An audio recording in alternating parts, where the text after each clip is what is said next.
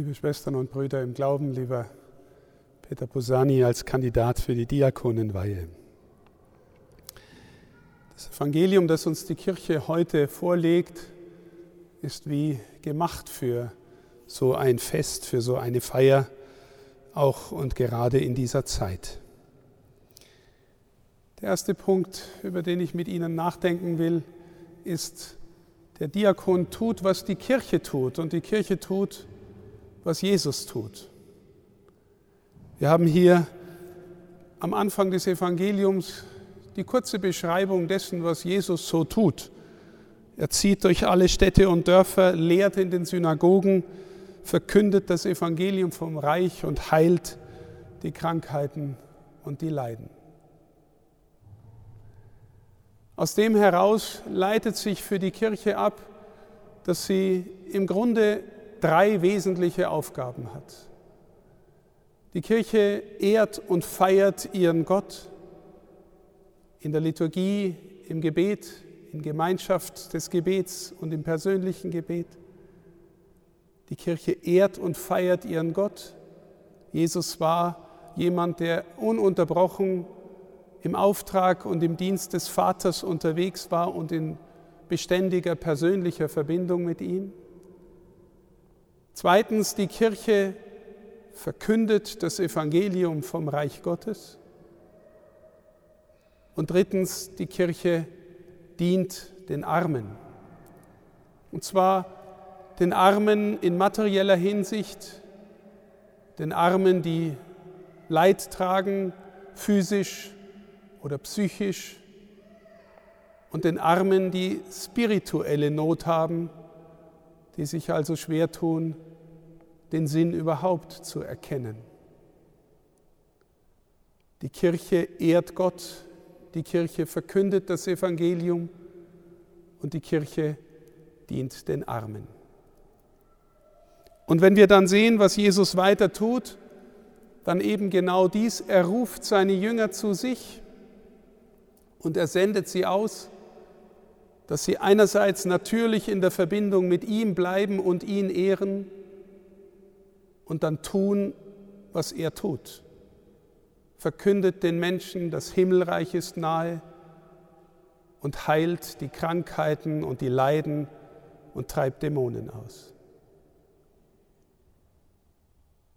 Der Diakon ist berufen zu tun, was die Kirche tut und die Kirche tut, was Jesus tut.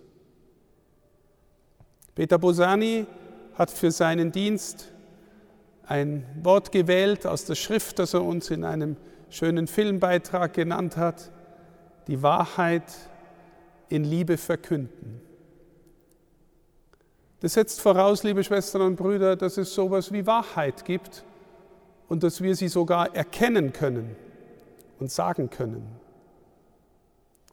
Wer auch nur ein bisschen in dieser Welt mit offenen Augen und mit offenem Denken unterwegs ist, der weiß, dass in dieser Welt zu sagen, wir kennen die Wahrheit, anstößig ist.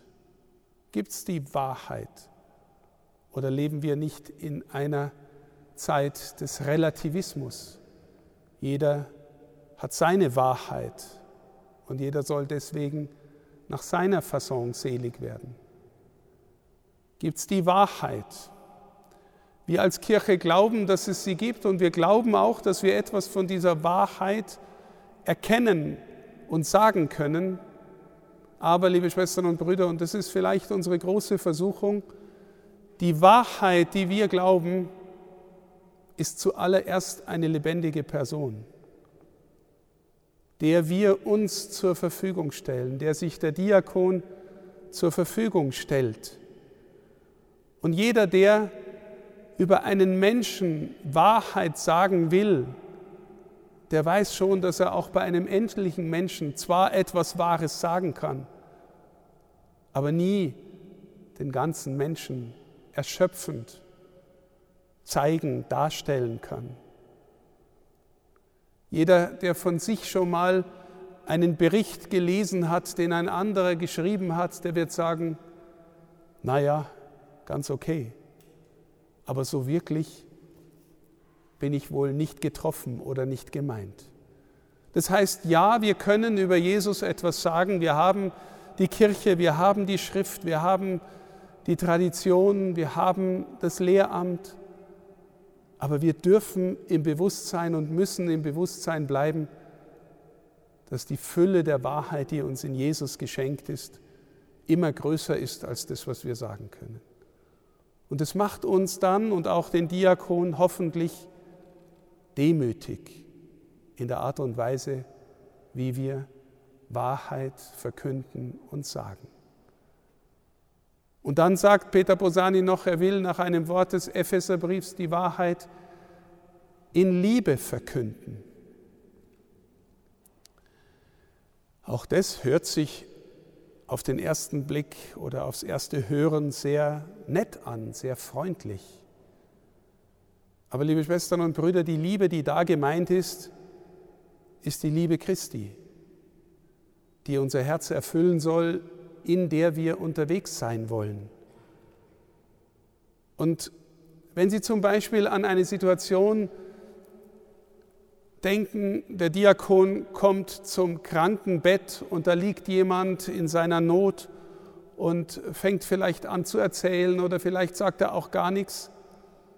Es wäre vermutlich das Verkehrteste zu sagen, ich weiß, was dir fehlt, du brauchst auf jeden Fall den Herrn Jesus und dann ist gut. Nicht, dass das jetzt ein falscher Satz wäre, weil den braucht jeder. Aber wenn wir die Wahrheit lernen, in Liebe zu verkünden, dann hilft mir zum Beispiel ein Wort, das Bischof Hämmerle aus Aachen schon vor Jahrzehnten einmal gesagt hat, im Blick auf Pastoral mit jungen Menschen, sagt er, lass mich dich lernen, dein Denken und Sprechen, dein Fragen und Dasein, damit ich daran die Botschaft neu lernen kann, die ich dir überliefern will. Lass mich dich lernen. Sie gehen zu einem Kranken, sie gehen zu einem Menschen in Not und sind hoffentlich zuerst einmal einer, der hört, wahrnimmt, hinspürt, mit offenem Herzen mit sensiblem Herzen. Und vielleicht wird ihnen dann ein Wort gegeben, vielleicht auch nicht. Vielleicht genügt nur Schweigen, Hören, vielleicht die Hand halten. Lass mich dich lernen, damit ich an dir die Botschaft neu lernen kann, die ich dir überbringen kann und möchte die Wahrheit in Liebe verkünden. Die Wahrheit selbst, die Fleisch geworden ist, hat im entscheidenden Moment den anderen die Füße gewaschen, selbst denen, die ihn dann verraten sollten. Die Wahrheit in Liebe verkünden ist ein anspruchsvolles Programm. Im Evangelium hören wir, dass Jesus die Menschen sieht, die müde und erschöpft sind, wie Schafe, die keinen Hirten haben. Wenn ich das in der Vorbereitung auf diesen Gottesdienst gelesen habe, habe ich gedacht, das ist eine Situation, die vielleicht unsere Gesellschaft betrifft, aber womöglich auch unsere Kirche. Erst gestern habe ich einen Brief bekommen von einer älteren Dame, die schon vor vielen Jahren aus der Kirche ausgetreten ist, weil sie gesagt hat, ich war immer so gespannt zu hören, was da über das Evangelium oder über die Texte der Lesung gesagt wird. Und ich hatte immer das Gefühl, mir werden nur Floskeln zugerufen. Theologische Floskeln, die mit meinem wirklichen Leben nur ganz wenig zu tun haben. Liebe Schwestern und Brüder, vielleicht ist es eines der großen Leiden unserer Kirche, dass uns, uns oft so wenig gelingt, das, was wir hier nachher feiern, die wirkliche Gegenwart Gottes, so aufzuschließen, so da sein zu lassen, dass wir davon berührt werden, dass auch andere, die zu uns kommen, davon berührt werden. Dass sie spüren, die Christen, die kennen tatsächlich etwas oder jemanden oder leben in einem Geheimnis, das über diese Welt hinaus ist.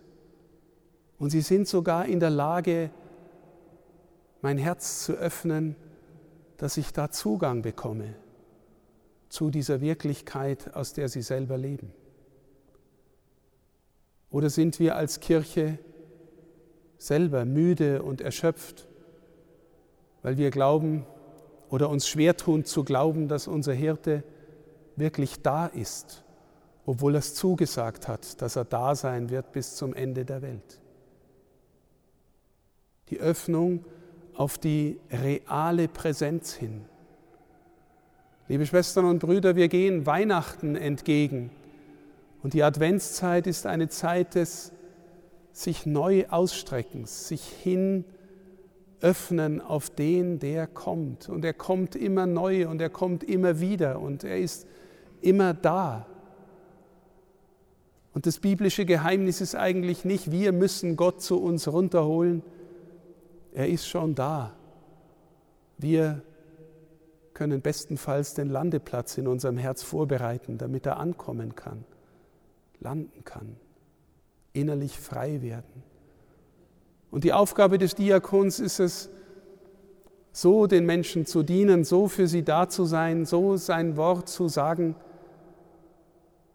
dass die Herzen sich öffnen, dass sie berührt werden vom Geheimnis des größeren Gottes. Sie waren müde und erschöpft, wie Schafe, die keinen Hirten haben. Wir dürfen uns selber fragen, auch die Geistlichen, auch ich mich selber, sind wir vielleicht nicht manchmal zu sehr getrieben, sodass wir müde und erschöpft sind und auch nur Floskeln von uns geben, weil wir uns so schwer tun, selber wirklich im Geheimnis zu leben, in der Gegenwart Gottes. Ich glaube, liebe Schwestern und Brüder, die Erneuerung der Kirche geht immer durch die Kirchengeschichte hindurch von einer ernsthaften Rückkehr und Bekehrung hin zum lebendigen Gott aus. Und dann lesen wir in diesem Evangelium noch den letzten Satz, umsonst habt ihr empfangen, umsonst sollt ihr geben. Wir alle leben von etwas, was wir uns nicht selber erleistet haben. Die Liebe und Zuwendung Gottes die Freundlichkeit der Menschen, mit denen wir unterwegs sein dürfen, unsere eigene Fähigkeit zur Freundschaft, zur Ehrlichkeit und Wahrhaftigkeit, zur Freude. Nichts davon, liebe Schwestern und Brüder, kann man machen und sich verdienen. Wir haben es umsonst empfangen. Und wenn wir im geistlichen Leben unterwegs sind, dann wissen wir vielleicht, dass es so etwas wie eine Art Kreislauf der Gnade gibt. Der Kreislauf der Gnade bedeutet, all das, was du von Gott empfangen hast, wird weniger, wenn du es versuchst festzuhalten und wird mehr, wenn du es selber verschenkst. Wenn du dich selber verschenkst, wird das, was Gott dir geben will, in dir immer mehr werden und immer mehr wachsen. Sei verschwenderisch mit den Gaben, die dir geschenkt sind, mit deiner Fähigkeit zur Hingabe, mit deiner Freude an den Dingen der Welt. Peter Bosani ist jemand, der sich freut an kulturellen Dingen, an Konzerten, an Oper, an Ausstellungen. Und er ist jemand, der sich freut an Geselligkeit, aus der Begegnung im Priesterseminar in München mit ihm weiß ich, dass er eine Kaffeemaschine hat, die eine Art Rakete ist, die er aber eben nicht nur für sich hat, sondern bei der er immerfort Menschen eingeladen hat und sie zur Verfügung gestellt hat. Wie schön. Sei großherzig mit den Gaben, die du empfangen hast. Und wenn er einer ist, der das Schöne gern hat, dann ist das gerade ein Schatz, den wir als Kirche vielleicht heute besonders hervorholen dürfen. Wenn wir zuerst mit Wahrheit oder zuerst mit Moral kommen, dann werden viele Menschen skeptisch. Nicht, dass das unwichtig wäre, aber wenn wir zuerst mit Schönheit kommen und den Menschen sagen können, schau mal, diese Kunst, diese Basilika, diese Musik, diese Architektur, diese Schönheit haben wirklich gläubige Menschen gemacht, die zu Hause waren in der Kirche, die vom Geist Gottes inspiriert waren. Menschen mit Schönheit das Evangelium zeigen, ist ein Weg und nicht geizen damit. Was hast du, was du nicht empfangen hättest? sagt uns Paulus im ersten Korintherbrief. Umsonst habt ihr gegeben, empfangen, umsonst sollt ihr geben. Treten wir ein in den Kreislauf der Geschenke Gottes, liebe Schwestern und Brüder.